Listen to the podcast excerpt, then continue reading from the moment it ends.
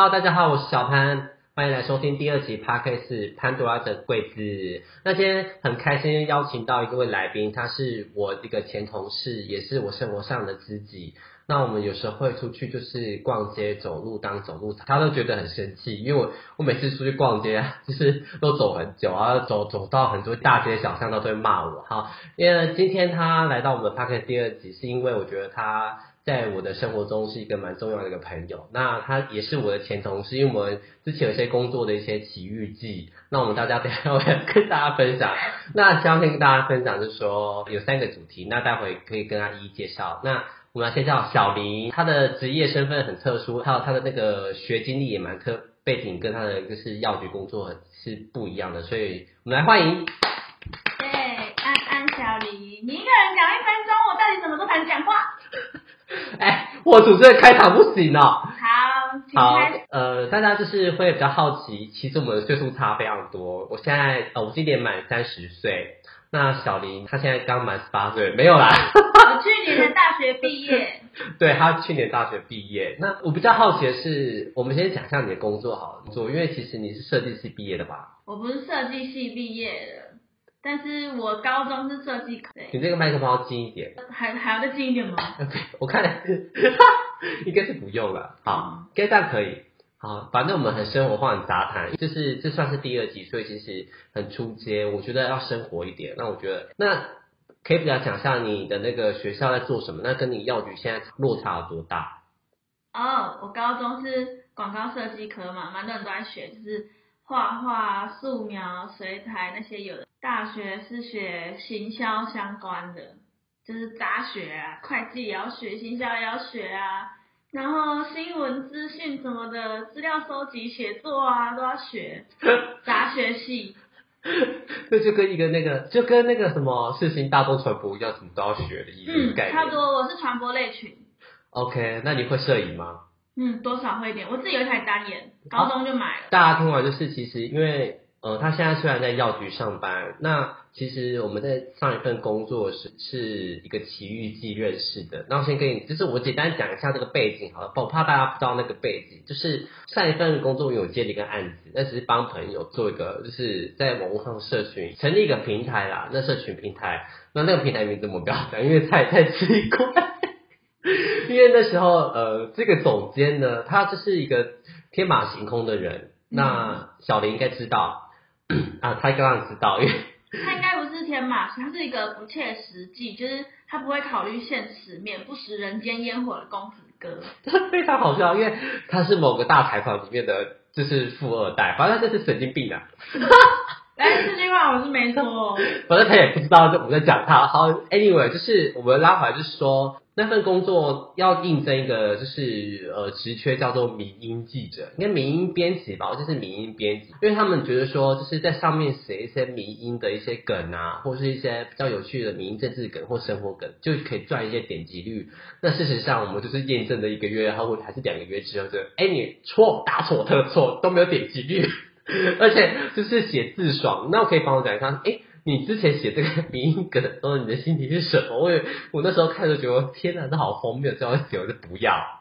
我觉得很像白痴，就是它又是一个很好敷衍的题目，但是又是一个很难去填满那个量的题目，因为它就是要求蛮多啦，要二三十篇吧，但是哪有那么多好笑的事情，对吧？所以我就觉得很荒唐，到到最后我就。偷懒的时候会开那种梗图串，就是像我们在帮助啊、班友啊、迪卡，大家会开的梗图串一样，我就直接开一串梗图串，然后把大家的梗图存起来开一串。而且其实这份工作再给他的收入算是不错的、不错的收入。他有他有私底下透露透露过这件事情。可是呢，我觉得这个蛮蛮奇特的，因为当时这个工作认识的他，我就蛮知道说他的生活，他的一些。呃，想法都是比较呃，跟我不太一样，因为其实我都是因为我是政治性工作者，因为我都是追那种政治人物，每天看那些政治人物，所以其实我蛮就是蛮震惊的。所以认识他之后，就是觉得说，哇，说有人可以私下跟我一样那么白痴。你知道吗？其实到后来，他叫我写名义写不够，他叫我同时接政治版跟财经版呢。我那时候其实呃离开了这个专案之后，我到下一份公司，所以他那时候中间还有续约，但是我不知道他有没有继续接，可是 就是没有继续接。应该是没有，就是那时候我知道的，就是你跟我跟主管们会写文章，然后你就没在写了嘛。然后某一天他就跟我说什么，我写的很好，名很赞赞赞，然后就说那我要不要接政治，要不要接财经，然后就一起写，就变成整个整个平台都是我一个人的部落格哎。一人公司，我觉得很荒唐啊！我才不要嘞。好像整间公司就走他二，可是呢，我跟你说，就是因为那间公司最后就是他有他有蛮多他们自己分公司嘛，啊分公司就是那里面只有一两个人，他全部都全走光。反正那里面的上位者就是比较一点呃逻辑思维有点跳痛，有点不太跟我们一般人，就是我们频率上对不到啦。因为他没有当过别人的员工，对，他也。不知道怎么好的老板该做哪些事，所以他不太会经。对，就是要跟大家讲说，就是应应征工作的时候，大家要三思。那个老板如果真的你觉得已经在面试的时候觉得感受不是怎么样的话，你赶快跑。而且我觉得最可怕的是，因为我后来是就是接案嘛，我就是在家工作，我从来没有进过公司，导致于公司人去楼空，我都不知道。然后整间公司只有我一个员工，我都不知道。超好笑，因为那时候我们都走光了。跟我一起从在从你那个专案的全部走光，对，没有人跟他讲说，哎，这公司只剩下你一个人哦。对，然后我还想说，哎哎，怎么怎么了？发生什么？我都不知道，因为我从来没有进公司。好，就是那个阶段，我们跟大家分享说，我们会认识的是那个叫，后来就是我就是。跟他聊的比较不错，也聊的聊的比较来，所以我就是跟他约吃饭啊，然后就是私底下就是会去逛街。那其实没想到其实说，呃，我们的就是一些聊天的一些，比如说话题是蛮 match 的，比如说我们对一些韩星啊，呃，男主二，OK，男主二是我的，我跟你说我是台北三重 IU，哎是新北三重 IU，哦，我是古亭李圣经哦，我觉得。我们一定被 我们被出征，我跟你说。被攻击了。因为其实我们就是我们也会私下聊很多，就是一些韩韩呃韩国的一些资讯或者一些韩剧。那可是呢，他有跟我说他的他爸爸就是看韩剧还看得比较勤，所以我觉得。对啊，我就会问我爸说，哎，你最近在看什么？然后爸就会跟我说他在看什么二五二一啊之类什么。南柱赫演的他也有看啊，李钟硕演的他都有看，然后他最近在看赵露思，就是陆剧。OK，因为我最近在看动漫，我最近没有在看那个韩剧，所以其实我觉得是蛮厉害的。那就是这份工作结束后，你怎么会想要就是到药局上班？因为其实到药局上班已经快一年了吧？我是三月开始，可是其实我在离开这份编辑工作之前就已经在药局上班，所以其实有。大概两周、三周的时间是白天药局、晚上编辑的日子，双重生活。OK，那可以就是讲一下，说我记得那个在药局上班有什么样的就是比较有趣的事情，就是就是不是我会来看病吗？或哎不是看病，领药。领药，那他们来领药会有什么事情呢？一开始在药局上班，就你以为很简单，就是发药，就没想到你要解决一些卫教的常识，就例如说会有一些年纪比较。长的长辈们，他们想要买一些呃壮阳药辅助的药品，然后他就问你说啊这有用吗？那然后我想说啊啊我才二十二十二岁啊啊我也没吃过我也没有那根啊我怎么知道？我就会很尴尬你知道吗？然后那个阿公可能觉得哦问一个妹妹好像怪怪，他就问我说啊医生知道有没有用吗？那哪一个医生会承认自己有性功能障碍需要吃药啊？就是要一直解决诸如此类的奇怪的问题，或是说就是有那种麻醉药膏，因为有的人是早泄嘛，他就要让他的鸡鸡就是没有没有那么敏感，所以他就涂那个麻醉药膏，然后他就问说啊涂什么？涂哪里？啊要洗掉吗？啊我涂药膏之后，老婆会有感觉吗？然后我们真的没有办法回答，因为我们也没有使用过，很精彩，就是每一天都有一些很精彩的故事。不行，真的太好笑，因为如果我在现场，我一定会笑，我真的会没有没有办法好好回答他问题，因为怎么？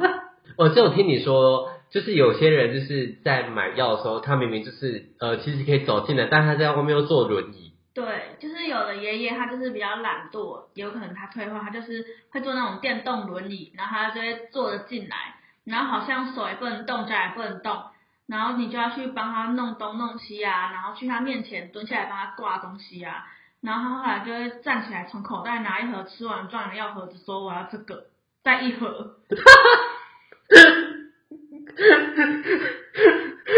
然后你想说，哎，这个阿公不是已经坐轮椅，然后八十几岁了吗？然后他突然站起来，从口袋拿壮的药跟你说我要再一盒，这脸在绿掉。啊，哦哦，好，这样。不行，那真的太好笑。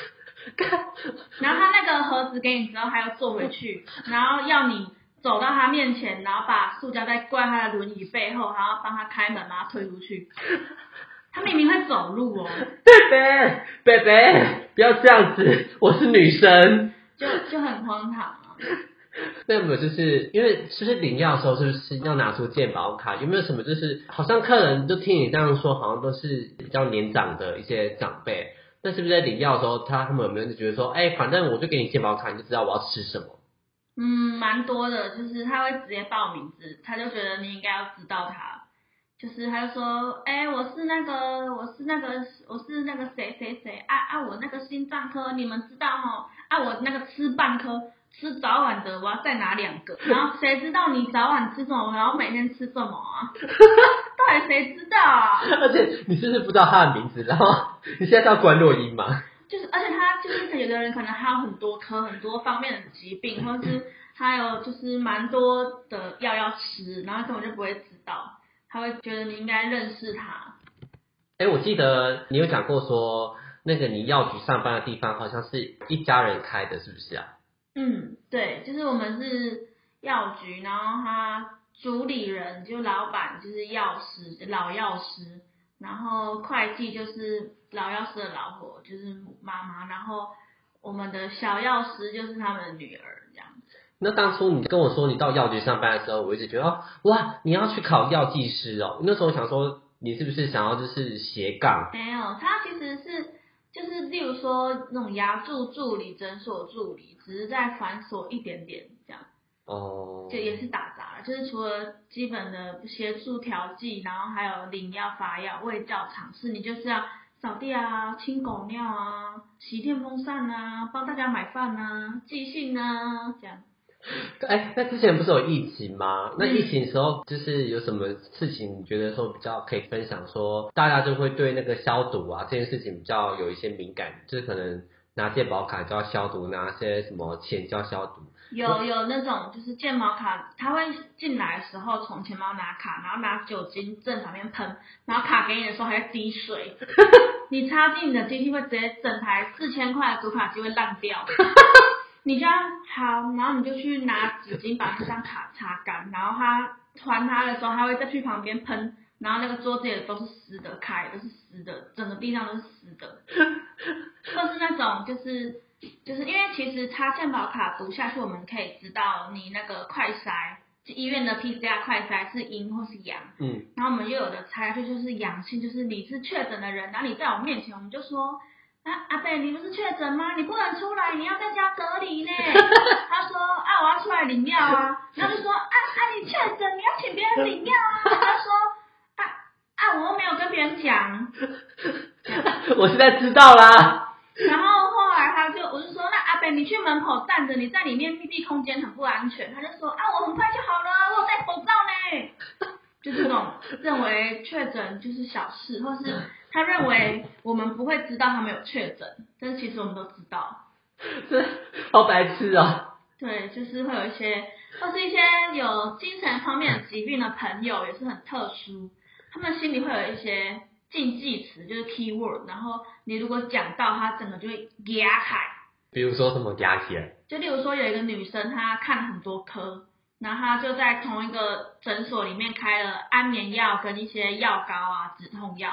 然后我就跟他说，哎，阿姨，你这个药去开安眠药那一天，是不是有开这个止痛药？这样子不能领那么多哦，这样不行哦。然后他就说好，隔天过两天，他打电话来说，你又不是医生，你凭什么说我不能吃止痛药？然后我就说，哦，因为健保局显示说，如果你领的药过多的话，你这样是药的数量重复，不能发药。他就说，你又不是医生，你凭什么这么说？然后我就说，那还是我请药剂师给你，只是跟你讲，我就请我们药师跟他讲。他就说，你只是一个药师，你又不是医师，你凭什么决定我吃什么药？然后我们就说，我们不是决定你要吃什么药，是因为你的药重复太多了。然后我们就说，我承认我是跟你说了安眠药那一天你吃了止痛药，但是你不能这么做，因为你的药太多了。然后阿姨就说，可是你讲到安眠药这三个字，我就不爽啊！我听到这三个字，我就两天都睡不好，然后气到现在都没都没办法睡觉。所以他其实根本不 care 他有没有止痛药，他只是听到安眠药三个字他在不爽。喂，他说你要不要承认你那天有讲安眠药这三个字？我们就说对，我们有讲。他说那你为什么要讲这三个字？你讲这三个字我就会不开心啊，我就睡不好啊。然后我就想说，都给你安眠药你还睡不好，到底谁问题呀？他就是说，那你们可以好好跟我讲，你们为什么要提到安眠药这三个字？不是，我觉得在药局工作，我觉得我一直笑，你知道吗？就是他心里的 key word 是安眠药，但是没有人知道他的地雷是这个。然后你就是，然后我们就说，哦，我只是要勾起你的回忆，说开安眠药那一天，顺便拿了止痛药，怕你药太多搞不清楚拿了什么药。他说，但你不能讲安眠药这三个字啊，我听到我就睡不好啊，我很生气，你又不是医生，你到底凭什么讲这三个字？这这让我想到，就让我之前呃有发生过一个呃租屋纠纷的一个。部分 明明就是违约，我讲违约这个字面上的字词，他听到他不行，他超不爽的。你可以说什么提早结束合约，但你不能说违约。干，你就是违约。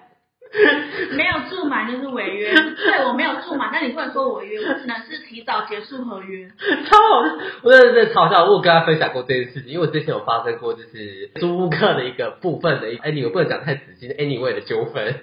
嗯，反正就是他就是没有住满，他中间就想要离开，他就觉得说这件事不算违约，但其实算合约算就是用字面上讲是违约。嗯，如果我就在就是跟他说，嗯，你因为违约，然后怎么样，那我怕怕我怎样，我就提早做一些准备，然后他就觉得说要违约，我无法承担这个字眼。我觉得就是就每个人有一些自己的地雷词，是大家都不知道。好，Anyway，反正就是。这药局的工作其实蛮形形色色的啦。那那你有没有觉得说这份工作你会一直继续做下去吗？还是怎么样？老实说，我觉得没有，我觉得可能快到头。不是啊，就是说药剂师不要听到这一集。就是说，因为我们其实人手算不足，然后工作的时长也蛮长的。就是虽然说。算工作内容，就是工作的氛围是很弹性的，然后气氛也很好。嗯。可是因为其实还是有诸多限制，就会让人觉得很烦。嗯。哎，可是我记得那时候，因为你那时候在刚进去这份工作的时候，你有一次你有跟我分享，哦，我刚进去了，然后但是面临到一个问题，就是好像很多人离职。嗯，对啊，就是我进我是三月入职嘛，然后那里面就是药师，然后还有。他妈妈这样，然后还有一个助理，然后在我就老助理跟小助理就是我，然后我进去一个月，老助理就离职了，然后从那之后，大家都没有新的人。而且好像是那时候疫情刚爆发，然后你们很缺人。嗯，那时候疫情爆发，是不是有中间做几个，做几天或做几周就走了？大概有来两三个，然后有一些是自己做了一下就走，有一些是做了一个月，然后被请回家的那种。就是有一个，就是做一做，然后呢，就是做的不错，然后最后就隔天说我要回，我要回什么东南部的。就有一个，我觉得他做也不错，然后大家都觉得还 OK，然后他就说，呃，他要先赶回花莲，然后因为他是花莲人嘛，他就说他礼拜五六要回花莲找就老家，嗯，然后礼拜天晚上他就密我说，请问你有老板娘他们的联络方式吗？我就说，呃，我我只有其中一个人，我没有两个人都有。我就给他，然后隔天礼拜一上班就说，哦，他昨天说他不做了，他有跟你说什么吗？我就说，他跟我说他回花莲看他妈妈，然后说，哦，他跟我说他不做了，我说，哦哦好，然后根本没有人知道发生什么事情，他就说他不要做了，没有觉得真的还蛮好笑，因为我现在有点笑到喉咙已经那个痰已经，而且不止不止那些阿公或是精神病。人比较有趣，有一些普通的妈妈、阿姨或是小弟弟、小妹妹都是很有趣的人。什么意思？就例如说会不会有人来这里给你买保险套？嗯、有哎，你们卖润滑剂吗？有很没有，我们就是纯领药，啊，没有买保险套。没有，我们就纯领药，哦我们跟连锁药局不一样，我们就做纯领药。哎，我哎那个卖那个什么壮阳药，是不是需要就是健保卡，还是直接就买就可以了？我们会建议是先去医院跟给医生看诊，然后医生会跟会说你适合哪一款壮阳药，然后他就会来跟我们讲嘛，然后之后我们就知道哦，他是医生核定的，那你之后就只要跟我们讲就好了。就是但是你第一次买，你还是需要给医生核定，因为你的状况不一定，你可能是很快结束，或是很慢结束，或者是没有办法开始，所以都不知道你的壮阳需求，所以还是建议一开始要给医生核定。嗯，哎，我我比较好奇的是，那个那有没有其他年轻人啊？有啊，有一些年轻人也是蛮有趣的。我想想看，就是那种我觉得比较多让人家觉得故事性很多，都是精神科来的，或是身心科来的那种。我记得是不是之前有一个带小带妈妈带妈妈带小孩来啊？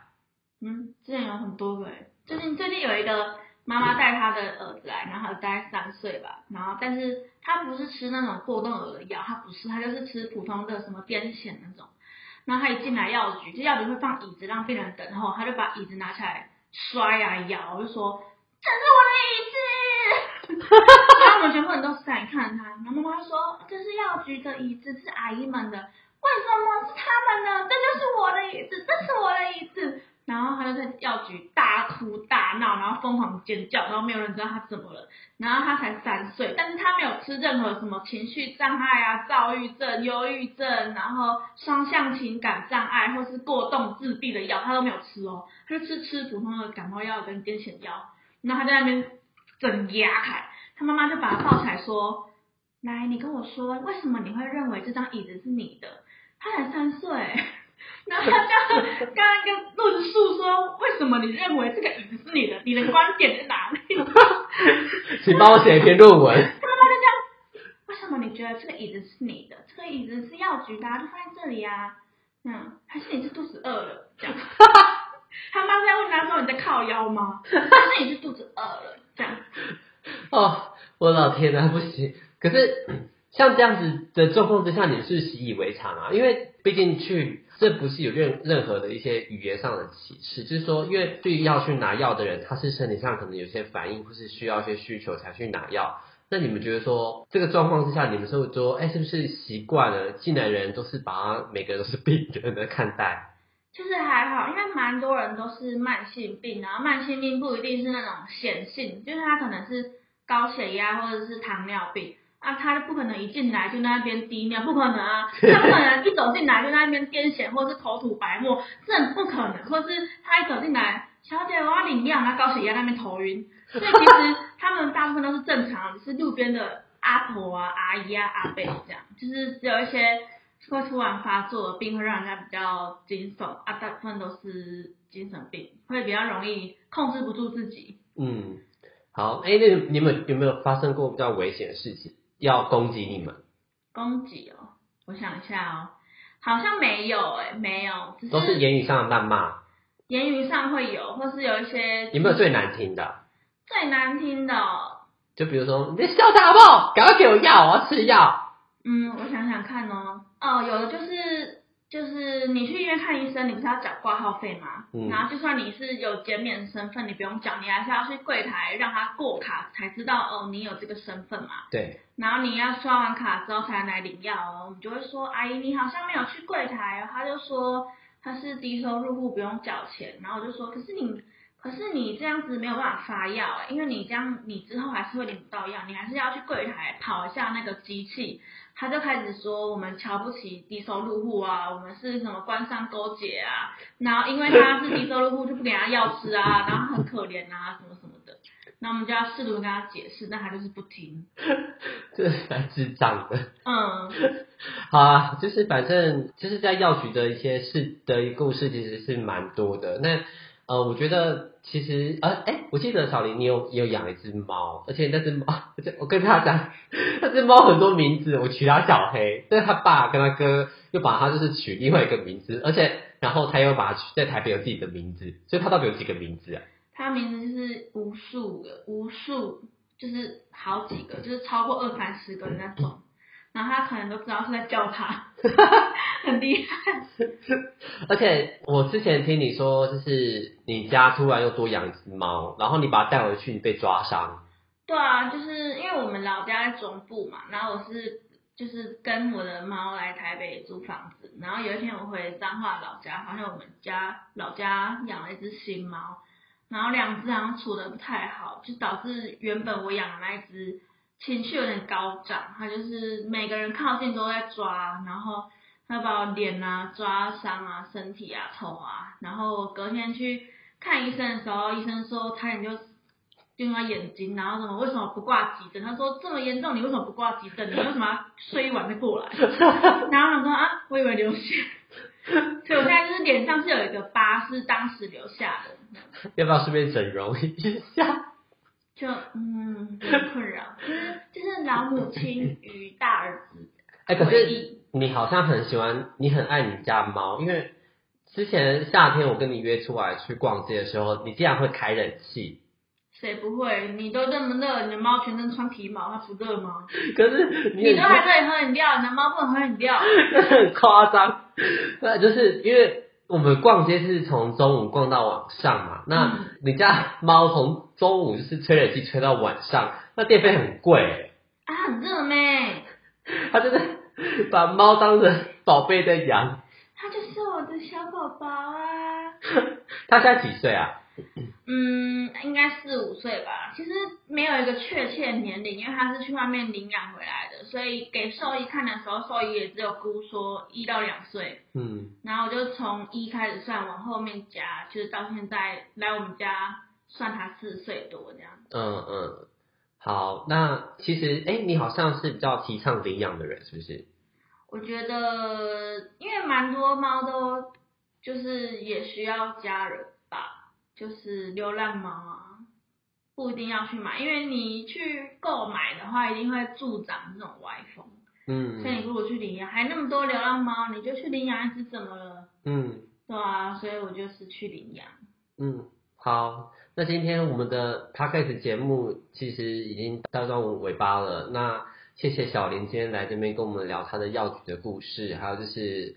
呃，我们之间怎么认识的？那其实以后还会有很多一些主题来邀请他来跟我们跟大家分享。可是呢，呃，刚刚药局的一些东西，我们需要跟大家提醒一下，就是如果你要买药啊，或是一些真的要吃药的话，还是要去经过医生诊断之后再去买嘛。因为蛮多就是像你刚刚谈到说，呃，有一些可能重复领药啊，或是要吃什么特定的一些药种的话。